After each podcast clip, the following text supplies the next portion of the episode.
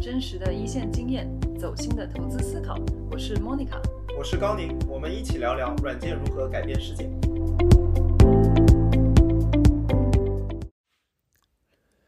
听众朋友，大家好，欢迎来到新一期 On Board。过去两年，全球 SaaS 市场在疫情期间迎来了一波高潮，其中最受益的，除了远程办公和效率工具外，就是以 Shopify 为首的中小电商生态了。而说起电商 SaaS，就不得不提在这三年来经历了高速发展、估值也一路走高的一家超级独角兽——邮件营销自动化，也就是我们所熟知的 EDM 领域的龙头公司 Klaviyo。哪怕在去年资本环境如此严酷的时候，八月 Klaviyo 宣布获得 Shopify 的一亿美金追加投资，估值高达九十五亿美金，应该是现在电商 SaaS 领域全球估值最高的公司之一。在看似如此红海的 MarTech 领域，还能有如此卓越的表现，到底有什么秘诀？以及电商 SaaS 生态还想走向哪里？而作为投资人，我们也发现国内的跨境电商领域同样有获得高速成长的 SaaS 公司和优秀的创业者，所以想必大家都非常希望了解 Clavio 这家公司背后的成长史和背后有趣的故事。本期节目，我们非常荣幸邀请到了两位嘉宾。分别是 Clavio 的早期成员、第十位工程师 Seed 和现任新产品，也就是 New Prada 的核心成员汉森，还有一位 Co-host，知名公众号随机小分队的主理人 J.K. 跟我一起主持。Seed 和汉森在 Clavio 都扮演过或正承担着非常重要的角色，也给我们提供了精彩的内部视角和独特的行业洞察。同时，他们两位也在美国做了一档非常有趣的针对创业者和早期公司高管的访谈型播客，叫 Superposition。欢迎大家在 Spotify、Apple Podcasts 等频道搜索关注。J.K. 最近也在公众号上发表了一篇研究 Klaviyo 增长的深度长文，结合这次的谈话，正好是这家公司的番外篇。话不多说，大家 Enjoy。先请大家做一个简单的自我介绍吧。从哎，大家哪里？开始上学，怎么来到美国，然后怎么这个开始呃跟 Clavio 有一段非常这个丰富的经历，并且可以讲一个关于自己和工作里的 fun fact。那我们先请 Seed 开始吧。是，呃，我是十年前来的美国吧，然后就是大学来读的本科，然后呢，本科一先一开始学的物理，但是呢，发现自己脑子不够用，而且觉得这个。量子力学觉得鬼扯，所以就啊就没有继续学，呃，继续学完了，但是就是后来也呃复修了一个修了一个就是呃计算机的 degree，嗯，然后呢之后呢就呃第一个公司是在是在 Boston，Boston，嗯，一个校友开的一个小公司，然后他的这个小公司被收购了，被一个大大点公司收购了，然后呢，但是这个大公司的 base 在 Kansas City，呃。如果听众朋友不知道，就是一个特别荒蛮的城市吧，算是。呃，所以呢，我就不想去嘛。我在那儿就其实只干了六个多月，嗯，所以 Claviyo 严格意义上来说，虽然不是我的第一个公司，但其实就是我职业的开始。我一直觉得，因为在第一公司没有待多久嘛，啊。然后当时加入 Claviyo，其实因为有其他很多选择嘛，包括大公司、小公司，呃，主要的原因其实就是因为，嗯，他的 founder 我觉得特别的有意思，嗯。我是一个说话节奏比较快的人，我经常需要提醒自己稍微慢一点。但是这个 founder，我不知道他现在有没有改，Hanson，但是他以前的说话速度，我记得是我的三倍左右，就正常语速。哇，然后呢？是挺快的。对，所以就呃是一个特别 driven、特别 passionate，嗯，特别的，就是肯定会成功的一个人，我觉得。所以当当时就觉得我。我觉得自己职业初期想去一个特别呃 hyper growth 特别增长特别快，然后呢能学到很多东西。我不太在乎这种所谓的就是呃摸鱼啊或者怎么样的，就想去学东西嘛。所以就主要是因为他的原因，我觉得选了这个公司，然后加入了呃这个团队，呃算比较早期，呃应该是第十个 engineer，可能是第五十多第六十个员工吧。然后呢后来呃。就我不不展开讲吧，就三年以后，三年半以后，接近四年，呃，就去了呃 Facebook，呃，工作了两年多，然后呢，呃，去年去年呃八月份的时候来了 DoorDash，呃，对，OK，有没有自己的一个 fun fact？或不管是个人和工作里。Fun fact，我是一个特别喜欢传统文化的人，呃，就我是特别喜欢就是看看什么诗词啊这种鬼东西，呃，就传统文化，呃，OK，就是我觉得如果我有钱的话，我应该是是一个文科生，或者是是一个学学哲学的人，而不是一个是一个马 龙。生活所迫走上了 CS，对对对对对对，这可能算是一个 fun fact。呃，interesting 啊，有意思有意思，好啊，谢谢。然后请汉森。啊，大家好。啊，我叫 Hanson，呃，中文我姓梁，呃，我从小是重庆长大的，所以我是土生土长的重庆崽儿。对对对对对，嗯，对，所以我跟 C 的平常也就是讲四川话，嗯，对，从小在重庆长大的，然后也是十多年前到美国这边来读本科的，呃，然后在本科的话学的是 Electrical and Computer Engineering，呃，算是就是电子和电脑工程。我们还是一个专业呢。哦，不会吧？我们是这个，我们 那是同一个人吗？高林。哎，其实自己在采访自己。呃，然后当时来读本科，反正当时就是就从小比较喜欢电脑什么的嘛，然后当时选择电子与电脑科学，呃，这个工程。毕业了之后，第一份工作是在一家叫 Lutron Electronics，呃，中文叫陆创电子一家公司，他们生产这种就 IOT，就是那种智能的灯光和这个窗帘的控制系统，啊，就是很多名人的家里啊，还有很多这些公司这种校园会用我们这些系统。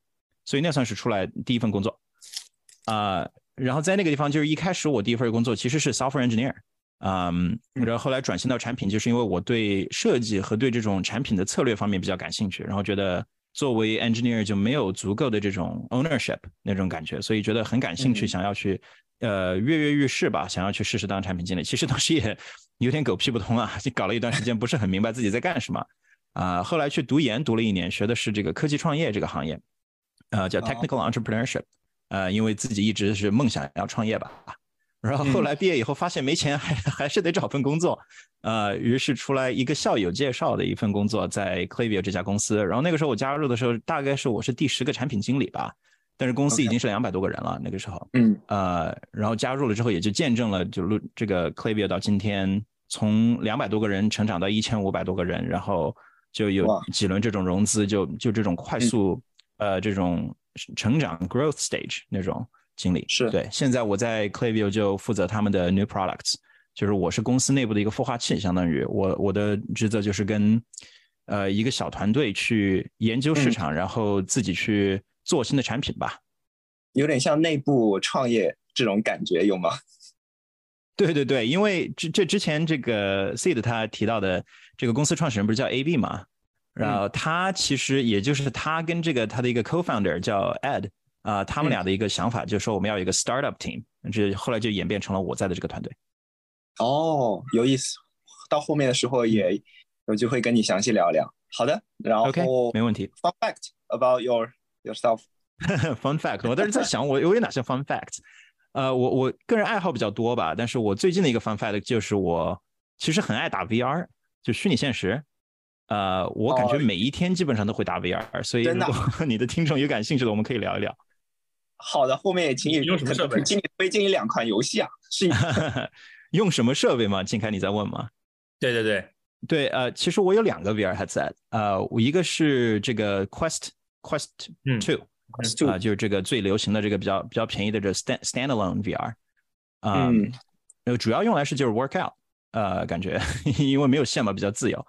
然后另外我有一个这个 HP Reverb G2，嗯，就是一个这种 PC 的 VR 啊，然后平常主要打的是这种呃飞行模拟器，就一个一款游戏叫 DCS，呃，就是你可以学怎么去飞战斗机。哦，那你这个还还还挺有天赋的，我那个基本上扛不了几分钟就晕了。啊，没有没有没有，主要是呃就自己爱好比较多，所以有的时候会走火入魔。酷，我觉得这个非常有意思。这个请 J.K. 然后也介绍一下自己。哎，好，大家好，呃，我是靳开，然后呃，我经历就比较简单了，我其实呃呃也是学 Double E 的啊，但是呢，这个上学的时候呢，就意识到自己这个搞技术搞不过同学们，所以就尝试去弯道超车，因为我我个人对整个 Tech 方向还是比较感兴趣的，所以后来就误打误撞去了 VC 啊，然后我现在是在呃新一资本负责。啊，国内外的软件方向的早期的投资和孵化，然后呃，去年呢也和这个高宁还有其他几个小伙伴啊一起发起了一个呃组织叫 Link Cloud 啊，大家一块坐下来研究讨论啊，怎么去做好一款面向全球市场的 SaaS 啊。然后呃，因为我日常就会做比较多的一些案头研究吧，啊，所以也是受这个高老师的启发啊，最近也在尝试把一些有价值的内容呢，就直接就开源了啊，用呃。公众号的文章的形式来发分享出来，啊，这公众号叫呃随机小分队啊，也希望大家这个可以多多关注和拍砖。如果讲 fun fact，我其实最近感触比较深的就是，呃，这两年国内因为我接触大多，呃，就就前年大多是国内的一些呃这个 SaaS 的呃初创团队，然后呃给我的感觉就是说，呃，现在越来越多的这个这个咱们国内团队开始关注国际化市场了。嗯，在其实，在二一年的时候，我感觉还是一个呃大家在讨论的一个话题吧，只是啊，但是去年的话，明显就是二二年就就已经感觉到有很多团队啊已经上手了啊，已经开干了啊，经常是说，比如说最近啊就聊着聊着发现，哎，对方就直接掏出一个国际版，就是就是，而且。呃，它的整个它它不不只是做了一个英文版，而且而是说整个的啊产品的设计啊啊，包括新的域名啊等等，就是明显是一个 ready to launch 的一个状态。所以所以我觉得我的感觉就是说，大家的这个这个动力和执行力就都还挺强的啊。所以所以我们现在也是非常这个热血的，这这在在在研究这个事儿，觉得这个一起来探索星辰大海。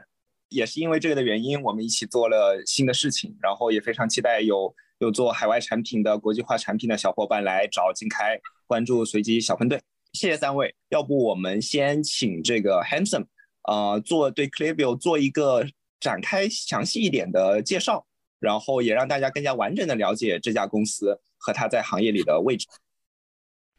OK，没问题。呃，我从两个角度来讲吧，简单讲一下，这样大家也就大概了解一下 c l a v i o 这家公司干什么的。一个呢是从消费者的角度上来讲，就大家都经常网购嘛，呃，你如果去网购的话呢，尤其是在美国这个市场，经常你上网其实会看到一些小弹窗，对不对？他会说，嘿，呃，你到我这个网站来，我给你打八折，你给我留一个邮件，这样以后有什么好的什什么，呃呃 sales 之类的活动，我就可以给你发个邮件告诉你。然后你如果填了这个邮件以后，或者呃你在网上去买东西，只要不是亚马这样的大的平台，往往是这种自建站的话呢。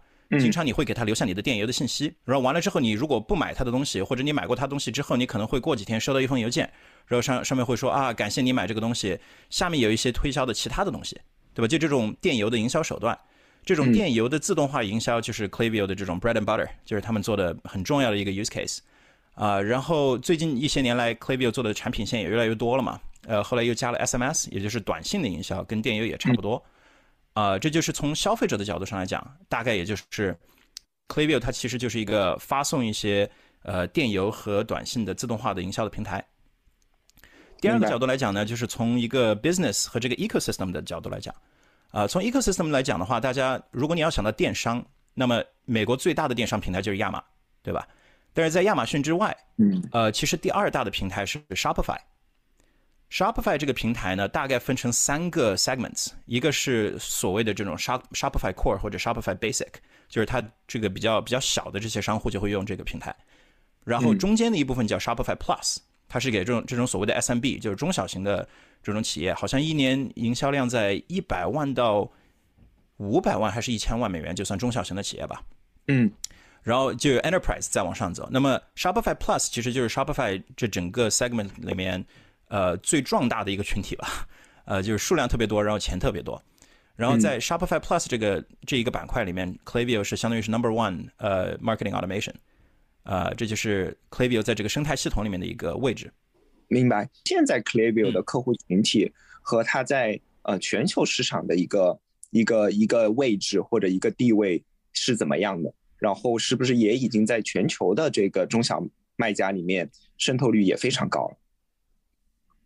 嗯，就是具体的数字应该，因为我们不是这种 public company 嘛，所以具体的数字不能说。但是大概来看的话，Klaviyo 最近两到三年的时间，就 internationalization 这种国际化、全球化也是一个也是一个 priority 啊。但是主要的话，因为 Klaviyo 它本身是美国生根发芽的嘛，所以它大量的市场还是在美国本土的市场。呃，但是为了国际扩张，它其实在这个 EMEA、EMEA，然后就是就是所谓的叫什么欧洲和中东是吗？欧洲和中东，哎，中东对，一个伦敦的 Middle East and Africa。啊，对对对，东非，sorry，对对对对。对对对 对 对，有道理。啊，对，就就我们在 EMEA 有一有一个分布，在这个伦敦啊，然后在悉尼有一个亚太的分布，但是主要主攻的还是这个就用英语的一些国家。OK，明白明白，挺清楚的。因为 C 的实际上是比较早期的时候就加入了 Klaviyo，一直到 Handsome 啊，现在啊一直也在 Clavio。哎，从 C 的你的角度来说的话，你也比较了解公司从比较早的状态到现在的一个阶段嘛？那你看过来 Clavio 可能经历了几个比较重要的阶段，然后分别是大概是什么样的一个状态啊？如果有时间线配上的话，那我们也能比较完整的了解这个公司的历史啊。呃，我可以从三个三三种分类模式讲一讲吧。第一个是最最 standard，就是呃融资嘛，对吧？Klaviyo 比较特殊的是它没有 seed round，呃，因为它呃自己相当于不就是 bootstrap，就是自己对闷头干，然后找到了呃像一定程度的 product market fit，所以它并没有需要这个 seed 的那种融融资，所以呢，它就是直接相当于呃 A 轮，我记得 A 轮是。呃，八百万左右吧。然后呢，呃，我大概就是呃 A 轮之后一点点加入的，呃，应该是一七年吧？对，一七年左右，一七年初期左右。然后呢，嗯，这个就是公司比较小嘛，again，它没有 C 的轮，所以它的这个规模比一般这个 After A 轮的公司要小，稍微小一点。然后呢，我大概待了可能。两年左右，然后就到了 B 轮，B 轮就成成长的很快了，这时候已经，呃，就已经翻了很多倍了。然后呢，呃，我记得当时虽然虽然公司已经比较大，但是当时的 culture 还是，呃，当时的这个 CEO，呃，还会跟我们讲他去融资的这个 slide deck 是什么，就跟内部员工分享嘛，就是啊，我我是我是怎么去融资的。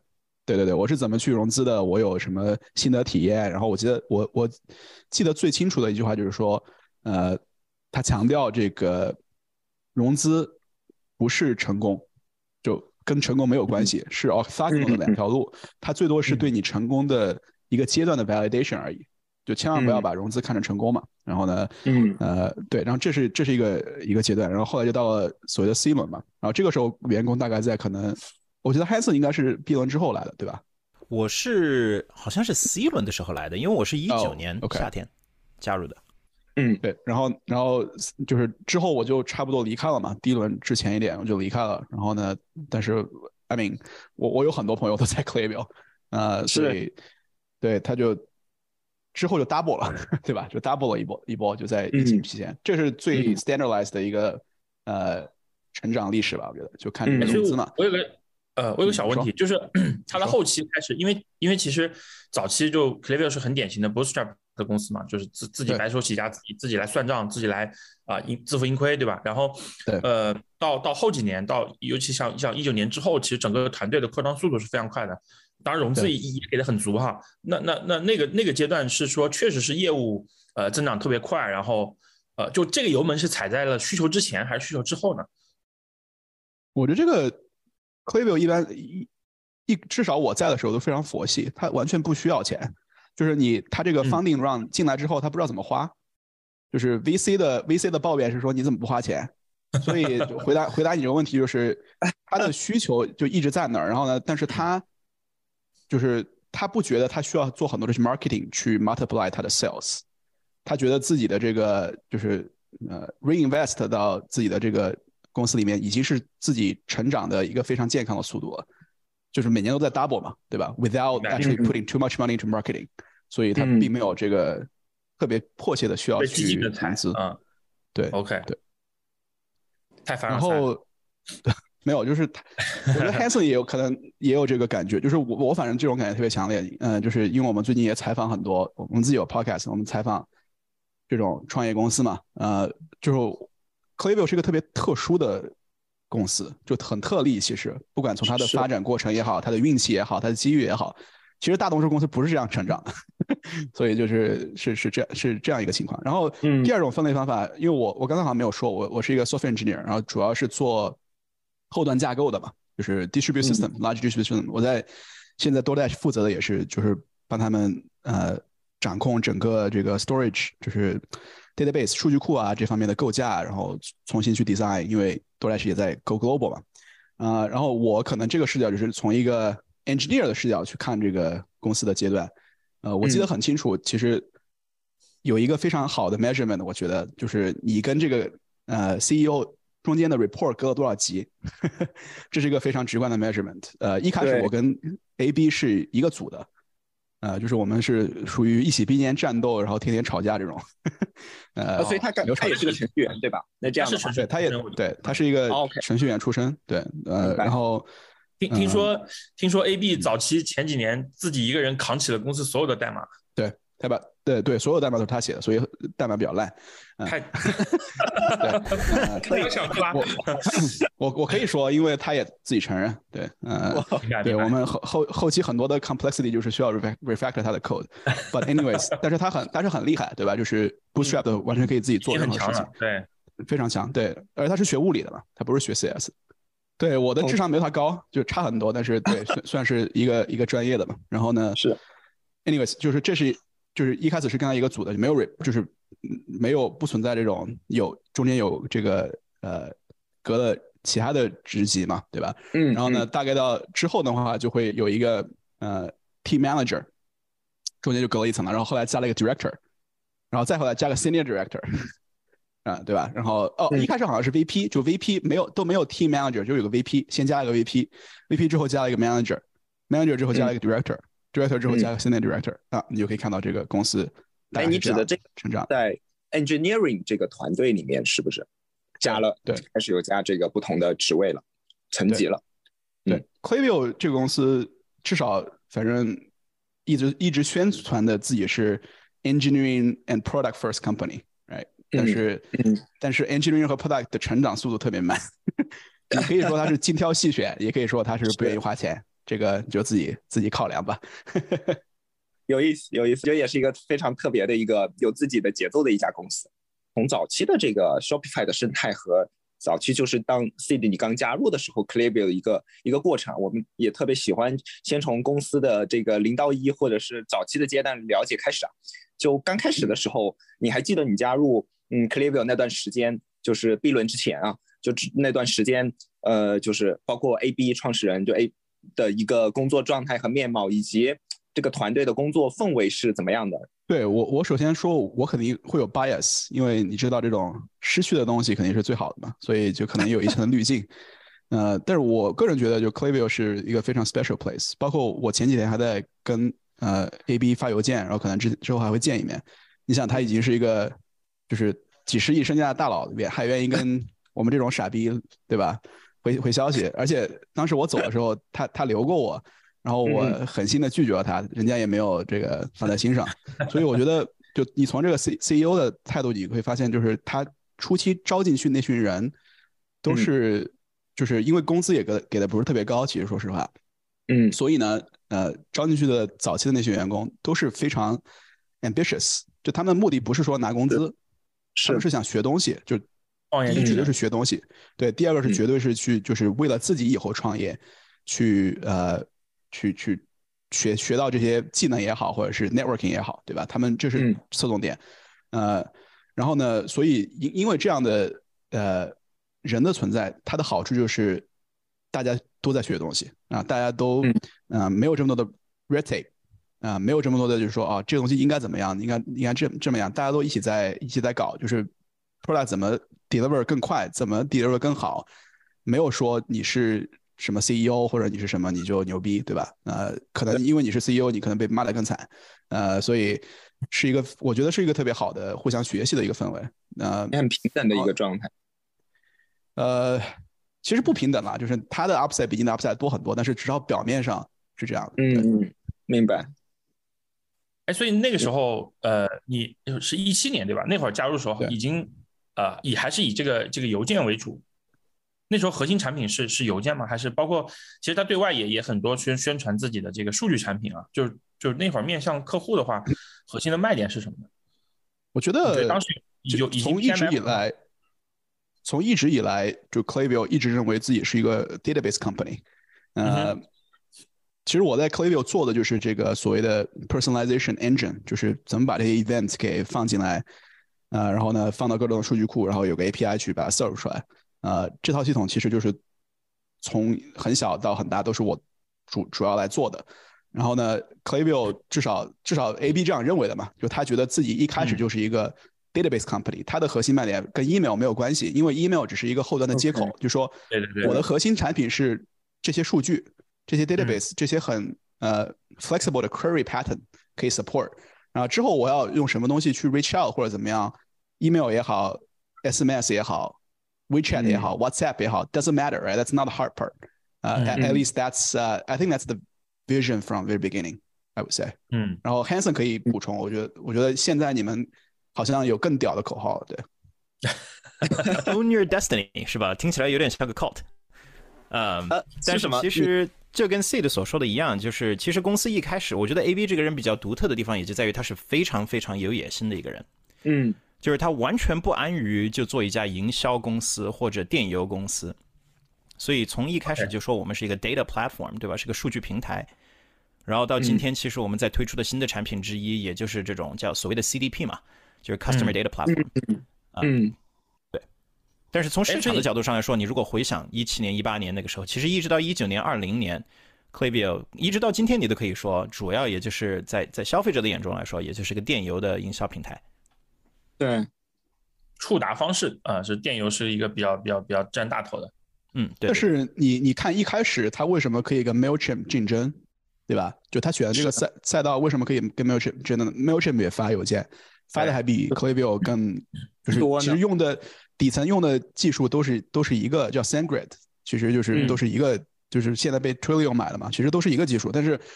但是 Klaviyo 牛逼的地方，至少就是它的 distinguish 的地方，就是它首先是针对电商，对吧？那针对电商你需要什么？就是第一个是你要掌握用户的 personalized data，第二是你要 real time，对吧？所以它相对于 Mailchimp 核心的东西其实是这两个，而不是而不是 email。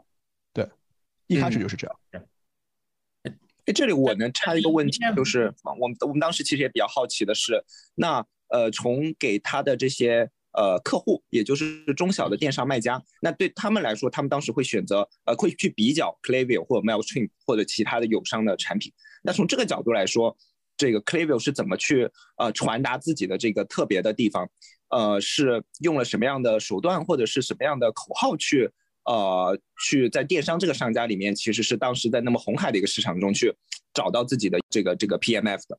呃，我可以先答一下，然后 Hanson 可以补充。这个应该是 In Your Warehouse，但是我个人的观察是 Claviyo 做的比较好的有两点。第一个是一开始就是跟 Shopify，其实就 Shopify 生态还很早期的时候，他就做了很多专专门针对 Shopify 去 optimize 的东西。就是其实就 Claviyo 跟 Shopify 有很深的合作，是从很早就开始的。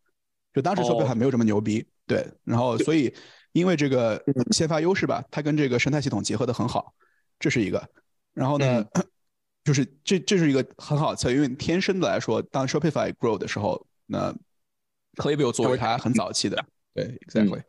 然后呢，我觉得另外一个他做的比较好就是，那当然我不是在 sales side，但是就从我的这个感官来说的话，他一开始对自己的定义就特别清晰，就像我刚才他说，他他从来都不觉得自己是个 email company，对吧？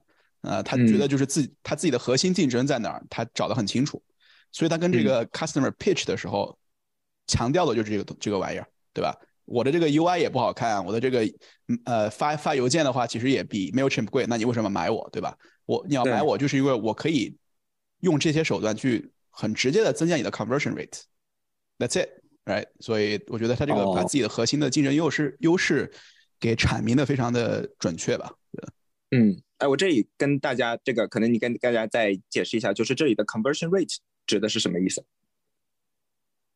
呃，conversion rate 就是说，当然有很多 measure 的方式，但最简单就是说，你比如说你呃打广告也好，或者是发邮件也好，最多有多少的百分比转换成了你的这个购买，对吧？这是 conversion，、哦所谓 conversion 就是转换了成了购买。购买转化率。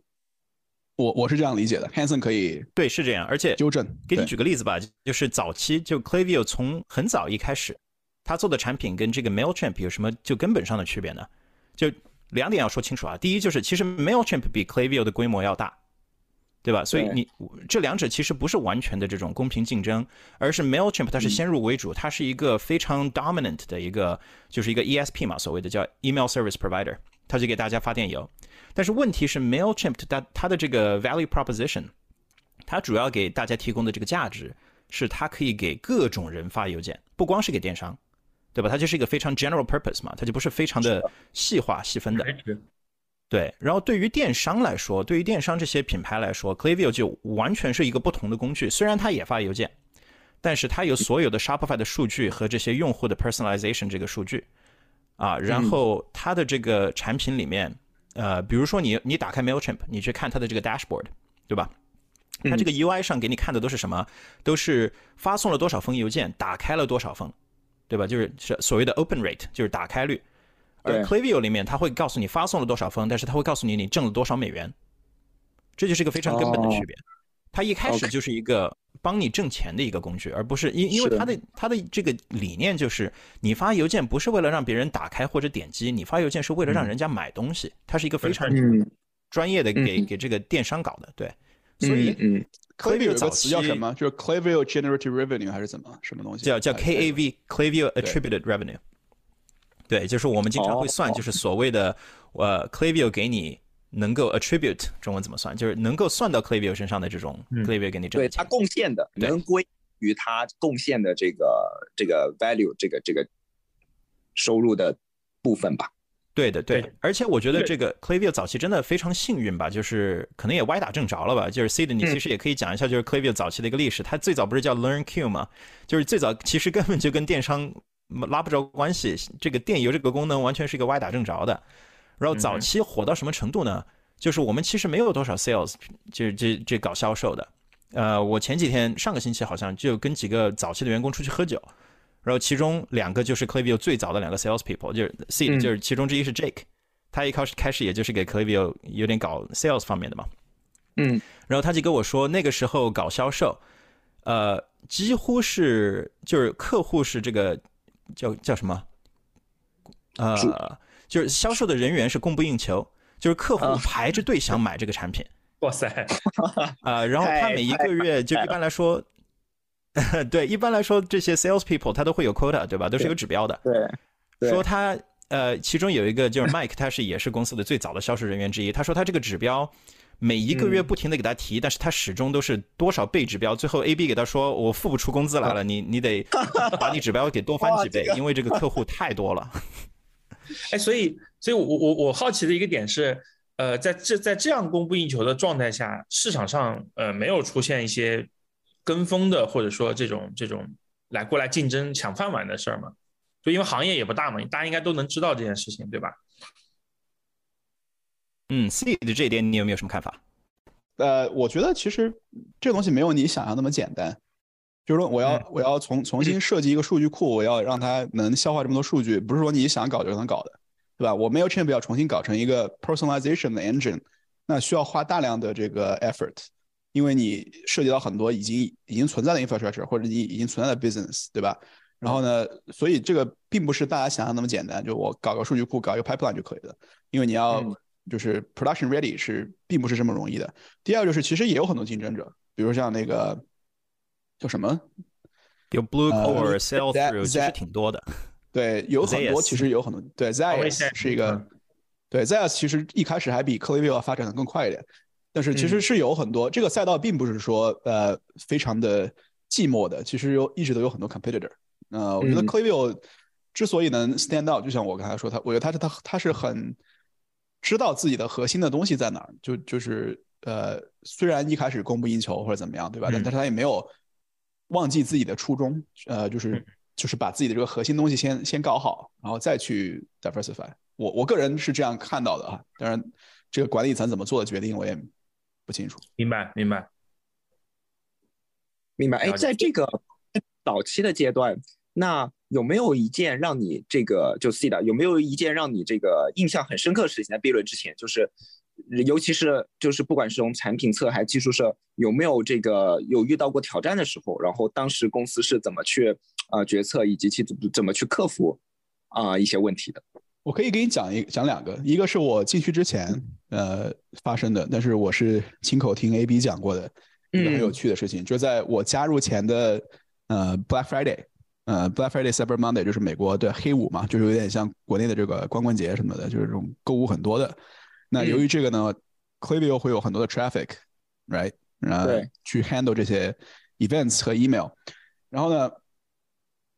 就是在我加入之前那那一个 Black Friday Cyber Monday，Klaviyo 就 hard down，就是 doesn't work at all，宕机了，email 也发对 email 宕机了，就 email 也发不出去，然后呢，登录也登录不了，然后呢，那些用户就直接到了这个公司的 headquarter 进来骂娘，就是要你这个 CEO 对线下让你 CEO 赔钱，对吧？什么鬼？这个是我。一年中最重要的 sales event，但是对吧？我你的这个东西就直接没有了，那我那我怎么搞，对吧？所以呢，之后呃，AB 就写了一封很长的邮件在那个 c l a v e 的官网上就道歉嘛，就说我们以后要怎么怎么做，怎么怎么搞。所以这这以后就是一六年以后，就第一个 c l a v e 最重要的事情就是 scalability。Scalability 我中文应该怎么讲？就是呃，可就是扩展规模化。对，就是怎么去怎么去可以。把你的这个呃后端的架构可以去 handle 这些，可以去处理掉这些呃突然激增的这些呃数据量，对吧？因为在黑五的时候你会增加很多倍。所以呢，我其实进去当时负责的就是因为这是最重要的嘛，就所以就对这个是很有趣的一件事情，就是你可以想象，你作为一个 digital marketing 这边的公司，突然有人线下来骂你，对吧？对也挺挺有趣的，嗯。第二件事，我加入之后的话，其实有很多很很有趣的事情。但是我说一个我自己比较具体的吧。呃，我自己是做 engineer 嘛，然后我进去之后，我这人有一个习惯，就是我我是 很喜欢一进去就做，就是有只要有机会就做最难的事情，因为我觉得 upside 特别高，downside 特别小。因为大家都知道这个东西很难，你做不出来就做不出来呗，对吧？又怎么样呢？但是你一旦做出来，你就会成为这个领域的 expert。所以呢，我一进去，其实人挺傻逼的嘛，对吧？现在也挺傻逼的，就其实不会做，然后我就说，啊，我来吧，无所谓，我会做。然后呢，就犯了很多呃错误吧，但是我不用呃讲的太 detail，大概就是我因为我的失误呃导致了，就大概是因为你知道在 engineering 里面，这个从数数是从零开始数的，对吧？但是一般人会是从一开始数，呃，所以我先先。先入为主的认为应该是从零开始数，因为这个错误导致了当时 Klaviyo 损失掉了可能呃六分之一的 events，就六分之一进来的东西都掉了，因为我在做一个 migration，所以呢就就就理论上导致 Klaviyo 损失很多钱嘛，呃就是每分钟都在损失钱。啊，而且我作为一个很新的员工，呃但是呢后来我处理处理好了嘛，处理好了呢，然后呢把这个东西 document 下来了，把这个东西 test 也完善了。啊，公司也没有怪我，反而觉得这个东西做得很好。呃，我觉得这个也就是反映了，呃，公司的一个环境吧。在因为，呃，最早还是就是从触达角度来讲，还是做 EDM 为主嘛。但后来很快就上了这个 SMS 的产品。这个是在是在 Hanson 加入之后吗？还是什么时候开始的？对，是这样的。我我是一九年就是一九年中加入的嘛。然后其实这个项目也就是一九年，呃，下半年其实内部就开始做了吧。呃，然后二零年、二一年就是一直有一个相当于一个 beta 这种 period，呃，然后其实是二一年、二二年才算是正式的这种发售的。嗯，OK，所以这个这款产品发展起来是经历了哪些有意思的 milestone 呢？包括为什么当时会注意到这个这个需求？对我可以大概讲一下，因为我是这个 SMS 这个产品的第二个 PM。就是在这上面做的产品经理，然后我当时加入的时候，这有些也就是我听说的吧，因为有些是管理层的一些东西啊，只能听到谣言，具体我也不清楚。但是好像就是 Clayview 做了 email 之后，就大家那个时候非常流行的一个说法叫 S curve 嘛，就是 S 型的这个发展的曲线。嗯，就是一个产品它会经过一个比较缓慢的开始，然后开始高速成长，但是最后会慢慢放缓生长，对吧？嗯，没错。然后 Clayview 的领导层和 Clayview 的这个 board 这个董事会都在都在想，就下一个 S curve 在什么地方。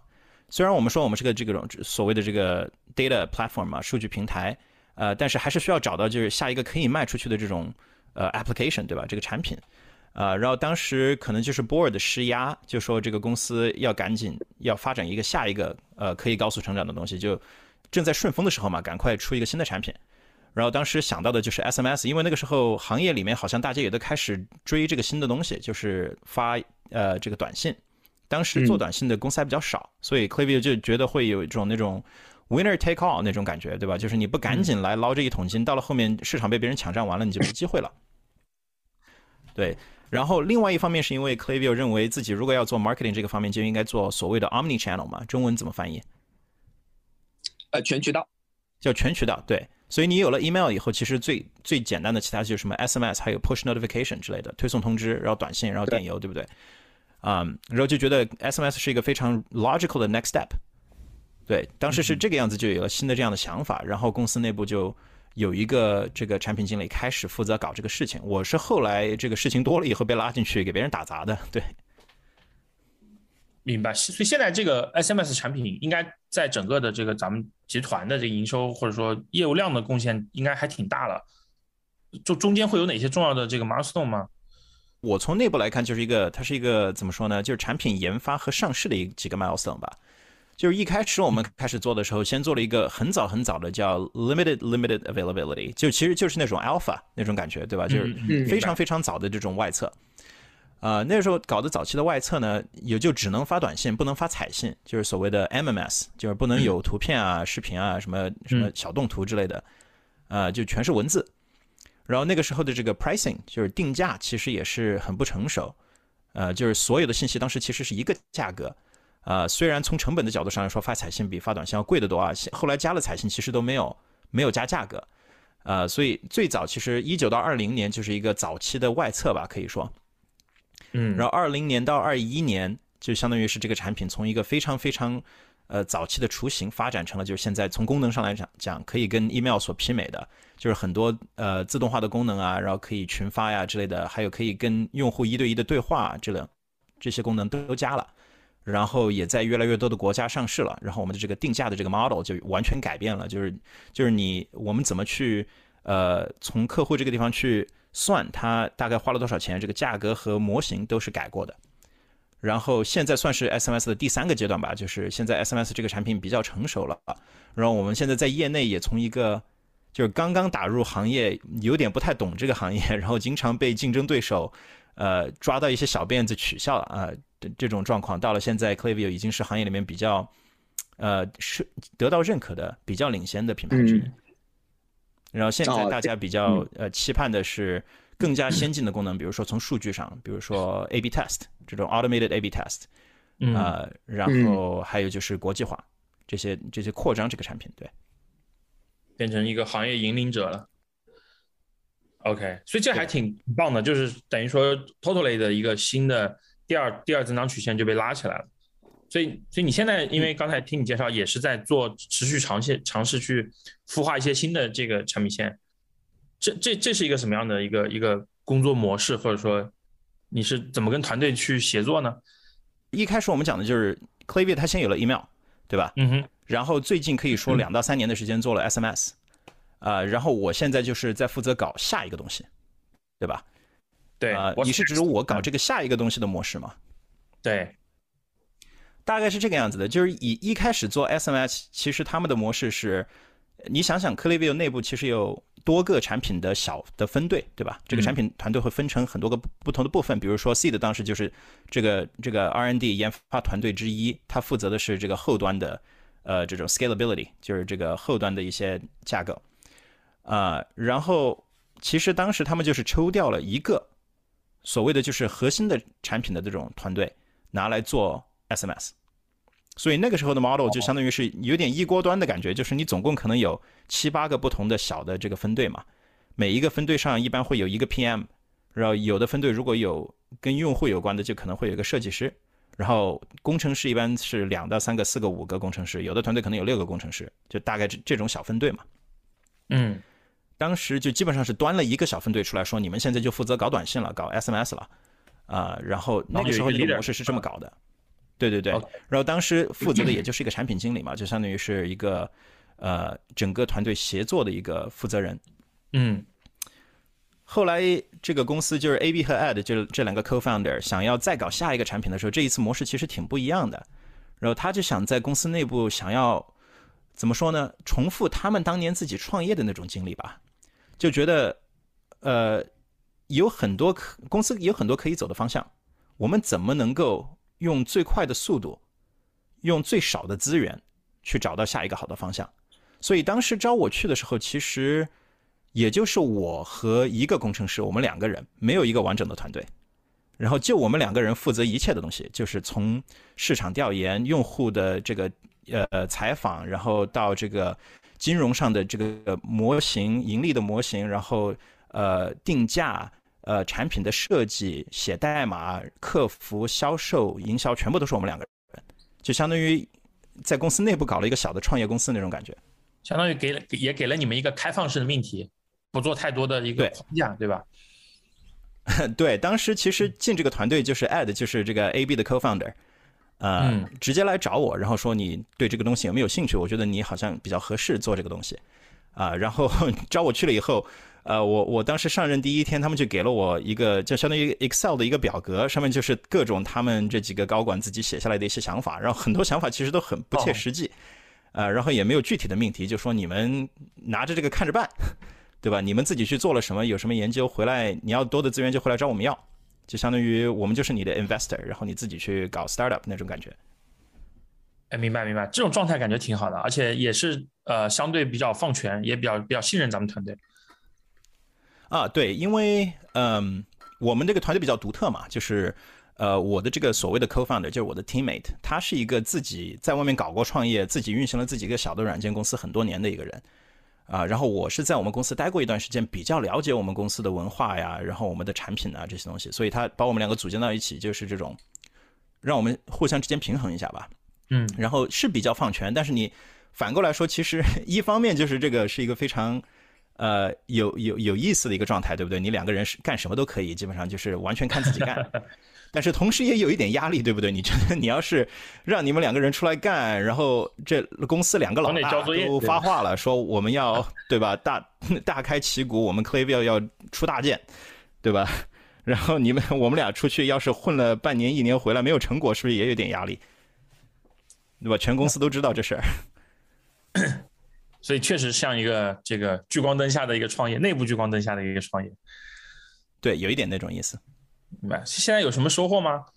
可以说就是我们去年三月份左右开始做这个事情吧。就是我我因为我之前的团队也需要过渡嘛，要让新的产品经理来接手。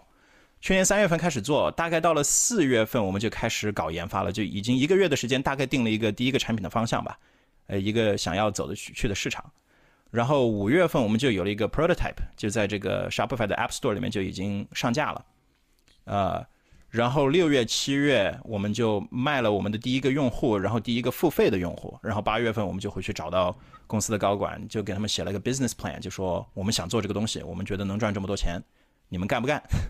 对吧？然后到了现在，我们已经有一个自己一个小团队了，然后在做这个东西，希望能够在呃今年晚些时候能够上市吧。哦，所以我理解成这个 product 也可能成为 Clavio 的第三个这个 S 曲线的这个产品。这是我们的愿景，对，OK，有意思，有意思，特别期待。对，哎，这里我还想，就是那那如果从这个发展阶段的话，我我想确认一下，就是说，那其实，在疫情之前，呃，公司的一就是核心的产品，呃，邮件这一块，其实已经高速发展，同时在这个就是已经开始在迭代着阿尔法版的这个呃短信这个产品，就疫情之前已经是这样的一个状态了，是不是？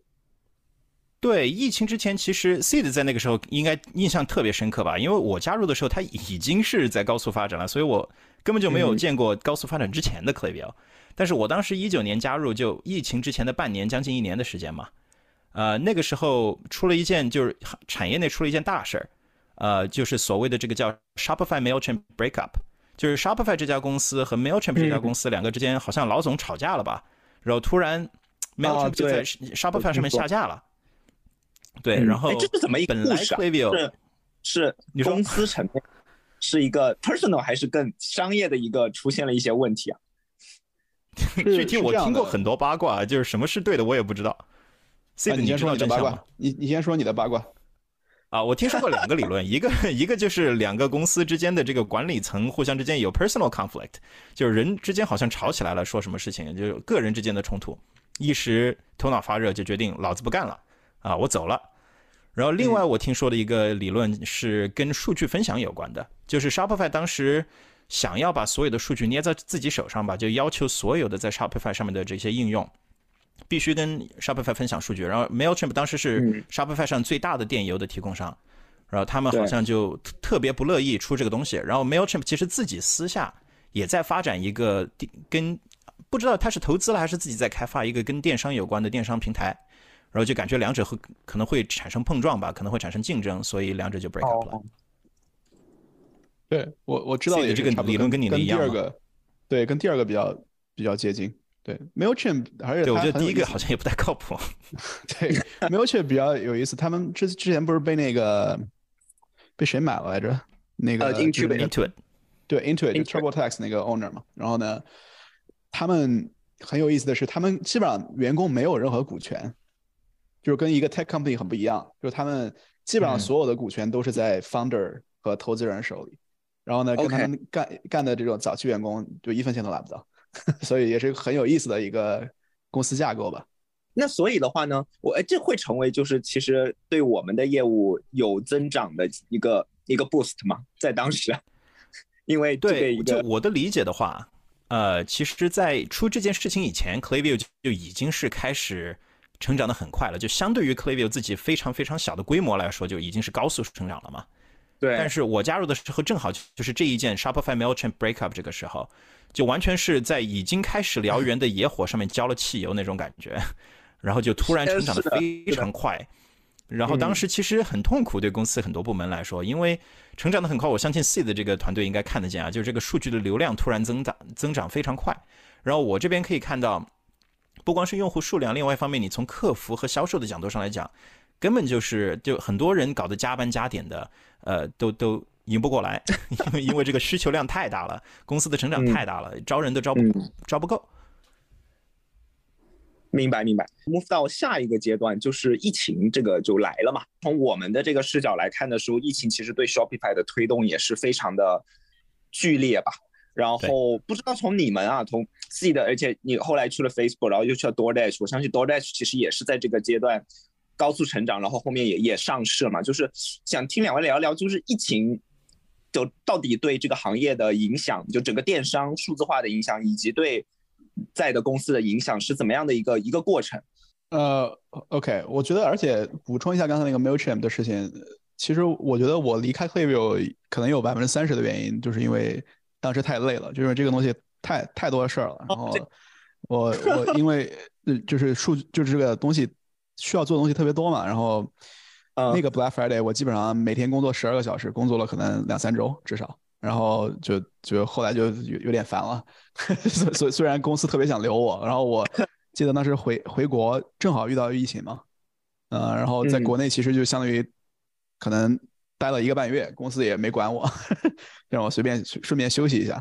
但是之后实在实在有点 burn out，所以确实那个 Mailchimp 其实对 Klaviyo 是个特别特大的 boost，因为你一旦进入了一个生态系统之后，你再 transfer 出去就很难了嘛。嗯，所以我觉得是一个特别好的红利。然后对于疫情来说的话，呃，你要说对这个数字化的 infrastructure 发生了什么最大的？巨变的话，其实就是一个 forcing function，对吧？以前你有些东西啊，可能可以在网上做，也可以在线下做。那可能 status quo 是在线下做，那也不着急搬到线上，反正线下也有流量，对吧？那你现在你只有一个渠道了，那你就被迫的这个 forcing function 就必须要搞，对吧？然后呢，加上就是这是一个实际上的需求嘛，是一个红利吧？对于这种 digital company，不管是 Facebook 也好，或者是 Shopify 也好，或者是多代也好，但是你。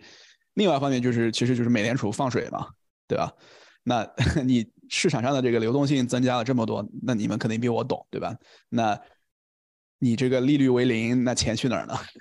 对吧？你钱不买买在股市，买在哪儿呢？不不去投资去干嘛？所以这个对于估值方面来说，就除了这个基本面估值方面也是一个特别大的宏观上的一个变化，呃，非常大的宏。但是现在就是秋后算账的时候来了，对吧？对，这边喜欢说这种叫所谓的 pull forward 嘛，就是其实当时疫情刚刚闹开的时候，我觉得很多行业都比较容易得意忘形吧。就是刚刚那疫情闹开的时候，你如果看这个成长的曲线，就是一开始是大概是直线型的生长，就是 ecom 这个电商这些呃销售量之类的，然后突然疫情爆发以后，就突然的这个转角就往上高速的成长，原地起然后那个时候很多公司。都以为这就是以后的 It's a new normal，对吧？就说以后都会这样发展的，就觉得理所当然了，拿了很多红利。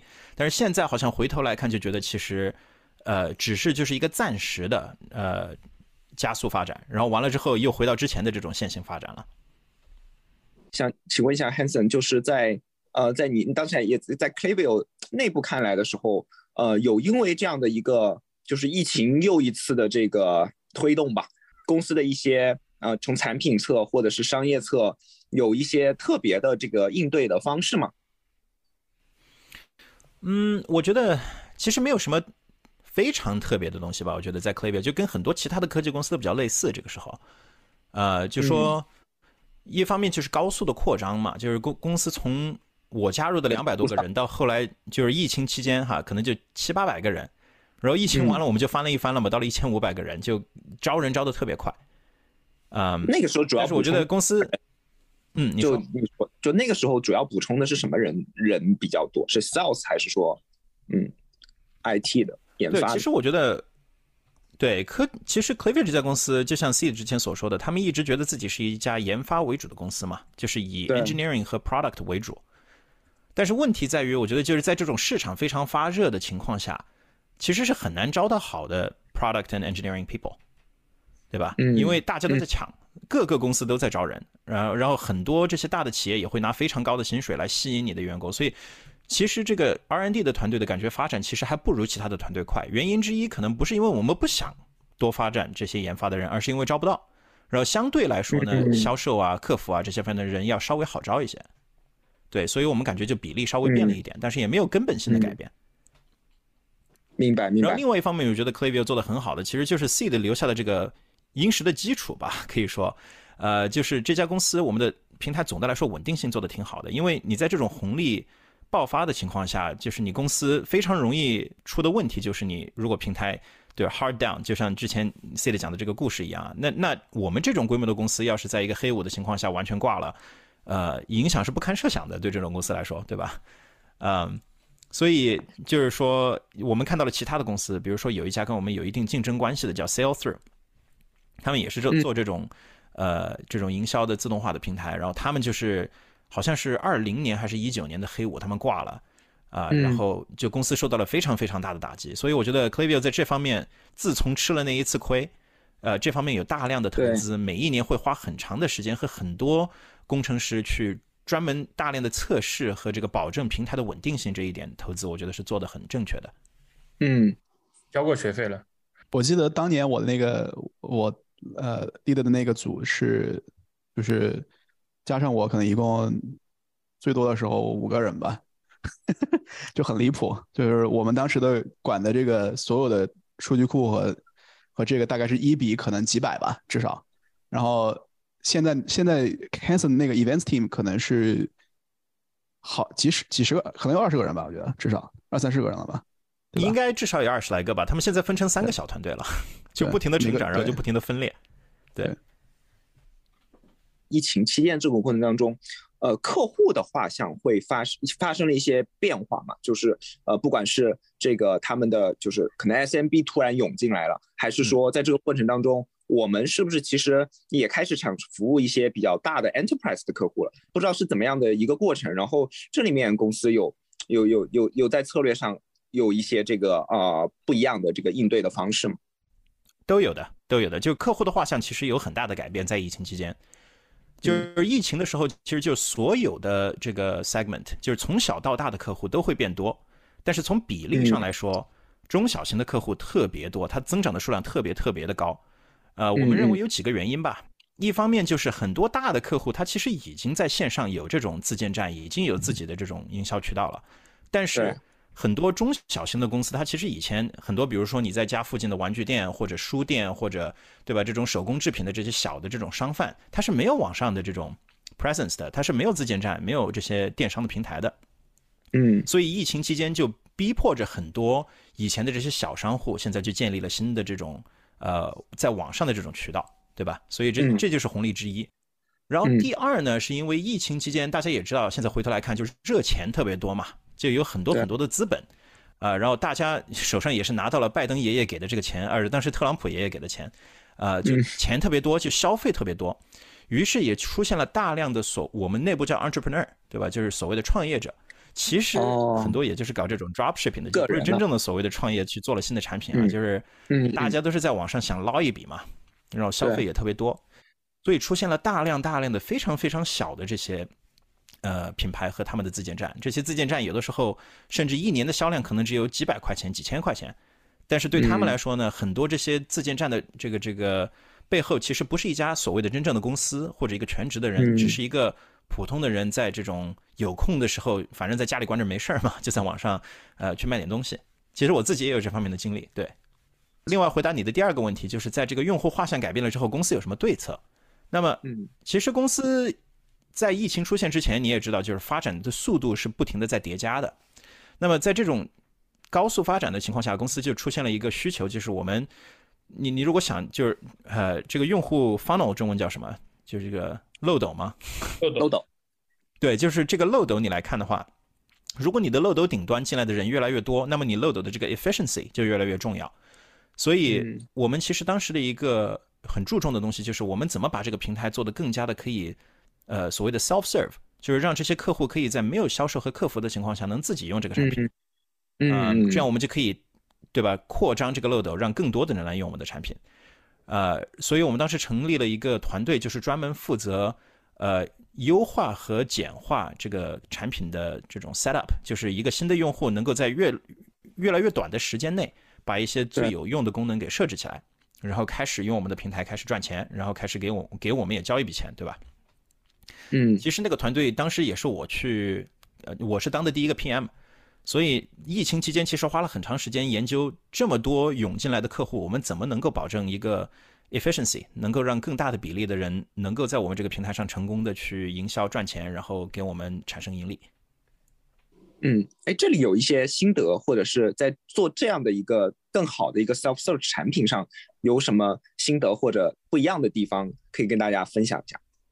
嗯，这个我觉得其实比较有意思，可以这么讲吧，就是你要真正的了解你自己的 product market fit。呃，展开一点讲呢，就是 Klaviyo 其实它一开始它很成功的原因之一，就是因为它是一个数数据平台，然后它的功能其实是非常 powerful，但是其实并不简单。就是如果你现在如果各位听众如果打开 Klaviyo，你可以免费注册一个账户，呃，其实里面的很多功能不是非常的 intuitive，就感觉不是很明显你怎么去用它。然后很多我们的客户其实也都是在网上看了视频啊、教程啊之类的跟着走，就不是特别特别的容易上手，对吧？嗯，相对来说，Mailchimp 要容易上手的多，对吧？你打开这个一软件里面，界面也很清晰，然后功能也很简单，所以我们其实花了很长时间去优化这个漏斗，后来发现。因为我们的这个主要的受众是 SMB，就是这种中小型企业，而不是这种所谓的 entrepreneur，就是这些小窜窜，重庆话叫，呃，这些小非常小的这种客户，我们不管怎么优化，都会遇到一个没有真正的 PMF 的问题。因为从我们的这个产品本身的功能、它的架构，然后到这个我们的盈利模式，都是跟这种非常非常小的客户是不吻合的。就就算我们能找把很多这些人装进我们的漏斗。最终他们都会有很多 churn，然后他们给我们带来的这种呃 ACV 就是 average contract value，就是每一年的这个盈利也是很低的，所以最后发现其实不值得做这个事情，呃，就是，也就是我觉得在这条赛道上，也就相当于还有，就是就有不同的选手能够在这一条赛道上就是迎来这些特别特别小的商户，它是一个不同的一个 niche，一个不同的 product market fit。对，那所以其实我们这样做完下后，其实。更加的让自己更加知道自己的 PMF 在哪里，有些 Ideal Customer Profile ICP 在哪里，然后更加聚焦在就是要服务好的其实是 SMB 这个群体上面。对，SMB 是我们的就核心堡垒嘛，就是我们 PMF 就是 Product Market Fit 最强的地方。然后就搞了这个事情搞了一年左右，然后最后我们也发现，呃，就有 diminishing diminishing returns 嘛，就是你可以把很多东西慢慢慢慢慢慢优化，但是你最终你可能第一次优化能够增加百分之十的性能，然后第二次可能百分之五，然后越做就越不值得那种感觉。嗯嗯嗯嗯。OK，明白明白。整个疫情期间呢，我还想问一下，就是对。可能对公司组织架构上的一些你们看到不一样的地方，我知道就是呃很多公司都开始就 remote 嘛，远程办公嘛，然后这样的话，嗯，你讲到其实那段时间公司的这个人数其实高速的这个扩张，甚至 double 了。那这个过程中的话，你看到从组织架构上，我那个 Clayview 做过怎样的一些呃调整嘛，以及呃新员工的一些 onboarding 啊，然后呃团队之间的协作啊这方面有没有一些这个变化？然后这个有没有什么可以这个有意思的地方？简单来说就是几方面，一方面是就是完全转换成了一个 remote first，因为 Clayview 在疫情出现之前，很多人问过为什么我们不能有远程办公这个这种 option，很多其他的这种 tech 的公司都会允许你这么干，但是 Clayview 其实就从 AB 创始人自己来讲，就说他觉得呃人与人之间能够当面合作一起这种呃工作是很重要的。但是后来也改变了这个态度，也就是不得不得已嘛，呃，就必须让大家 remote first。于是公司的文化也有所改变，就像你所说的这种 employee onboarding，对吧？一切的东西都需要在线上，都需要变成 async。然后大家用这个 Slack 呀，用 Loom 呀这种这种软件去录制视频啊，然后用 Zoom 来开会啊之之类的，都会有很多工作模式上的改变。嗯，然后团队的话呢，我觉得。It's 就很难 tease apart，就是哪一些团队的变化是因为疫情的影响，然后哪一些是因为公司的规模的高速扩张的影响。但是我跟我跟 C 里有同感啊，就是我刚刚加入的时候，整个团品产品团队好像就七八个人吧，我们就在一家小的这个一个小的会议室，大家点两个披萨就就大家都能吃饱啊。然后我的顶头上司就是 Director Product，对吧？产产品总监，然后他的顶头上司就是就是老总了，那个时候。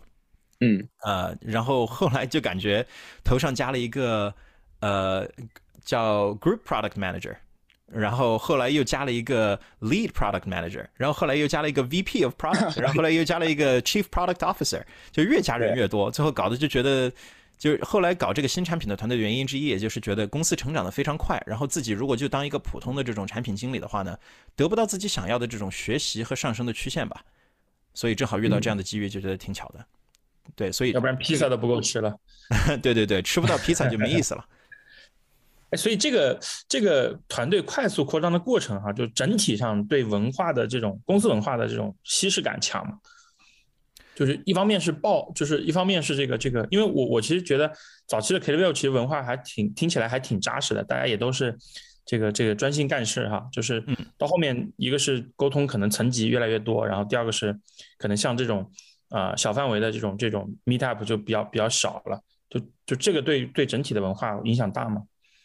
呃，我觉得有一定的影响吧。从我的角度上来说呢，我的我的体验不太一样，因为我算就是在我们我跟 Seed 之间，Seed 是早期员工，对吧？但是在我跟绝大多数 Clayview 之间来比呢，我算是早期员工了。现在，嗯，对，所以我个人的体验呢，就是 因为我加入团队的时候。呃，跟老总不像 C 的那么熟，但是也是经常有一些交流。然后跟公司一些现在所谓的就是高管嘛，那个时候没有那么多的架子，没有那么多层的隔离，所以也都是一起吃饭、一起喝酒的。所以我觉得自己在公司的这个体验和文化方面可能就不太一样，我就比较随意吧，因为我觉得跟大家都挺熟的，我脸皮也厚。但是对很多新的员工来讲就未必如此，对吧？你作为一个新的产品经理，你现在加入一个团队，可能有四十个产品经理了，现在，然后还有二十二十个。呃，product analyst，对吧？数据分析，啊，然后就这个团队团队就越搞越复杂，然后层级也越来越多，然后越来越多的人是从来没有亲自见过你这些同事的，对吧？从来都是在这种网上办公，所以可能就觉得文化还是有一定的变化。我觉得总的来说，Clayview 还是保持的不错的，而且人的质量把关还是很不错的。但是文化上来说，肯定还是有一定的区别，尤其是如果你是。真正的 remote employee 就是从来不来办公室，就没有跟大家这种 socialize，没有社交，这个文化肯定是有有区别的。嗯，了解。我可以聊一聊 Clayview 的变化。其实我觉得，首先这个词用的很准确，变化，对吧？就是变化就是有好有坏嘛。呃，早期的这些氛围当然有好的地方，就是大家很 close，大家都想做事儿，然后大家都很卷，对吧？但是呃，这是好的好的方面，但是也有不好的方面，对吧？就是非常非常 easy to burn out，呃，然后呢，就是一个人当成十个人来用。当然，就是 Klaviyo 早期也资源分配的很不均匀，其实我觉得，所以就导致有些团队特别的累，特别的就是容易 burn out。所以就是一个公司在成熟的时候，当然有些好的文化会呃会变嘛，呃，当然就是也也也有不好的东西会被弥补掉，所以这是一个就变化是一个很准确的词。我其实当时考虑过要不要要不要回到 Klaviyo，我当时跟其实还呃我当时没有面试，就是还是对 Meta 之后，我我想想想过要不要回 Klaviyo，然后呢呃就跟他们的几个人聊一聊嘛。然后呢，最后决定就是我感觉 Klaviyo 现在这个公司太大了，对我来说，嗯，就是既然都这么大了，我还不如去一个已经上市的公司，对吧？呃，所以对，anyways，对我觉得变化很正常，啊，然后呢，你自己选择加入团队，你根据你的职业，根据你的需求去选择嘛，就是公司大小都有都有好有坏，各方面，对，明白。那嗯。前面其实讲到了，就是疫情期间，然后疫情之后公司发生的变化。其实就想聊聊跟 Shopify 的一个关系和一个未来未来吧。就这也是我们其实非常感兴趣的话题，因为留意到了，就是哎，C 的 Hanson，首先你们可以聊聊，就是自己的呃，就是你们有一个播客的节目。然后我听了你们的播客之后，我知道你们跟呃公司有个叫 VP of Shopify 这样岗位的。朋友也是一个非常非常好的一个关系，他们也来上了你们的节目。我想聊就是，呃，整体来看的话是，嗯，为什么会有这样的一个一个 title 或者一个呃一个这样的职位？然后，那我们现在跟 Shopify 的这个关系和合作紧密合作的地方，呃，会在哪里？其实这个东西我我挺好奇的，因为当时，呃，其实我比很多公司内部的人人内部的人要知道，呃，就是之前。Shopify 投了大概一个亿到 Klaviyo 嘛，就是一个 partnership deal。我其实比很多人早知道这个信息，因为我呃 sign up 了一个就是呃 SEC 的 filing 的 trigger，就是他每次有关于 Klaviyo 的这个，不管是融资也好，或者是什么什么东西，都会给我发邮件嘛。所以我说，哎，怎么有一个一个亿的突然的投资？啊呃，但是我觉得呃，就像你刚才问到的这个 VP of Shopify 这个职位，其实就是。这之后设呃设立的嘛，就是因为要跟呃呃 Shopify 进行更深度合作。我也跟很多这个 Klaviyo 的高管聊过，就是呃你们到底为什么要这样做？就是嗯呃也不算真正的高管吧，就是 Senior Director 这种职位的聊过。嗯，然后呢，他们总体分析还是觉得呃利大于弊吧。就是利就是说呃你可以。相当于你就是 official 的 email provider for Clay 呃 for Shopify，right？他们其其实基本上就是把自己的这个 email email team 给裁掉了，然后把这个省下来的钱投给了 Klaviyo，呃和另外的公司，其实就是这样做的。然后呢，那你的好处当然就是你可以吃到这个生态系统里面很多的红利嘛，对吧？因为你是 official provider，相当于。但是坏处也有，因为 Klaviyo 其实本身想 diversify，对吧？就我不想只依赖于这一个生态系统，我想做一个整，就是因为除了 Shopify 还有。还有这个 BigCommerce，还有这个 WooCommerce，还有各种各样的鬼东西，对吧？那我并不想做一个就 Shopify 的一个 integration，我想做一个所有东西的 integration，对我自己要一个独立的平台。那这个坏处去怎么得到弥补，也是可能我觉得需要考考虑这个管理层的智慧吧。对我觉得没有一个特别完美的解答。那 VP 和 Shopify 其实就是 handle 这个东西的嘛，就是你要跟他们有一个统一的这个产品的 vision。对吧？比如说我们，那可能 Shopify 要设计一个新的管新的玩意儿，对吧？那这个新的玩意儿里面有 email 这个 integration，那可能 Klaviyo 就是一个首选嘛。那 Klaviyo 作为首选，它有没有什么可以去 customize for for 这个这个 new feature 的东西？就你要 product vision 里面上有 alignment。嗯，明白。哎，这一点的话，从 Hanson 你的角度来看的话，就是这里就现在，因为你在公司里面嘛，大家会讨论的。呃，这个这这样的话题多吗？尤其是跟呃 Shopify 的关系，以及未来可能会去啊继续深度合作的地方，以及怎么跟可能跟其他的一些啊同样的建站的网站，WooCommerce、BigCommerce 这边去啊平衡这里面的关系，以及对你产品做产品的一些影响。嗯，对，就是这个。其实 Shopify 就是大家经常看到这个新闻头条，就说 Shopify 投了一个亿，但是其实这个投资。更多的是一个政治联姻吧，就是感觉其实不不是因为这个钱的原因它很重要，因为 Klaviyo 其实并不需要这一个亿，它的资金并并不是缺这一个亿。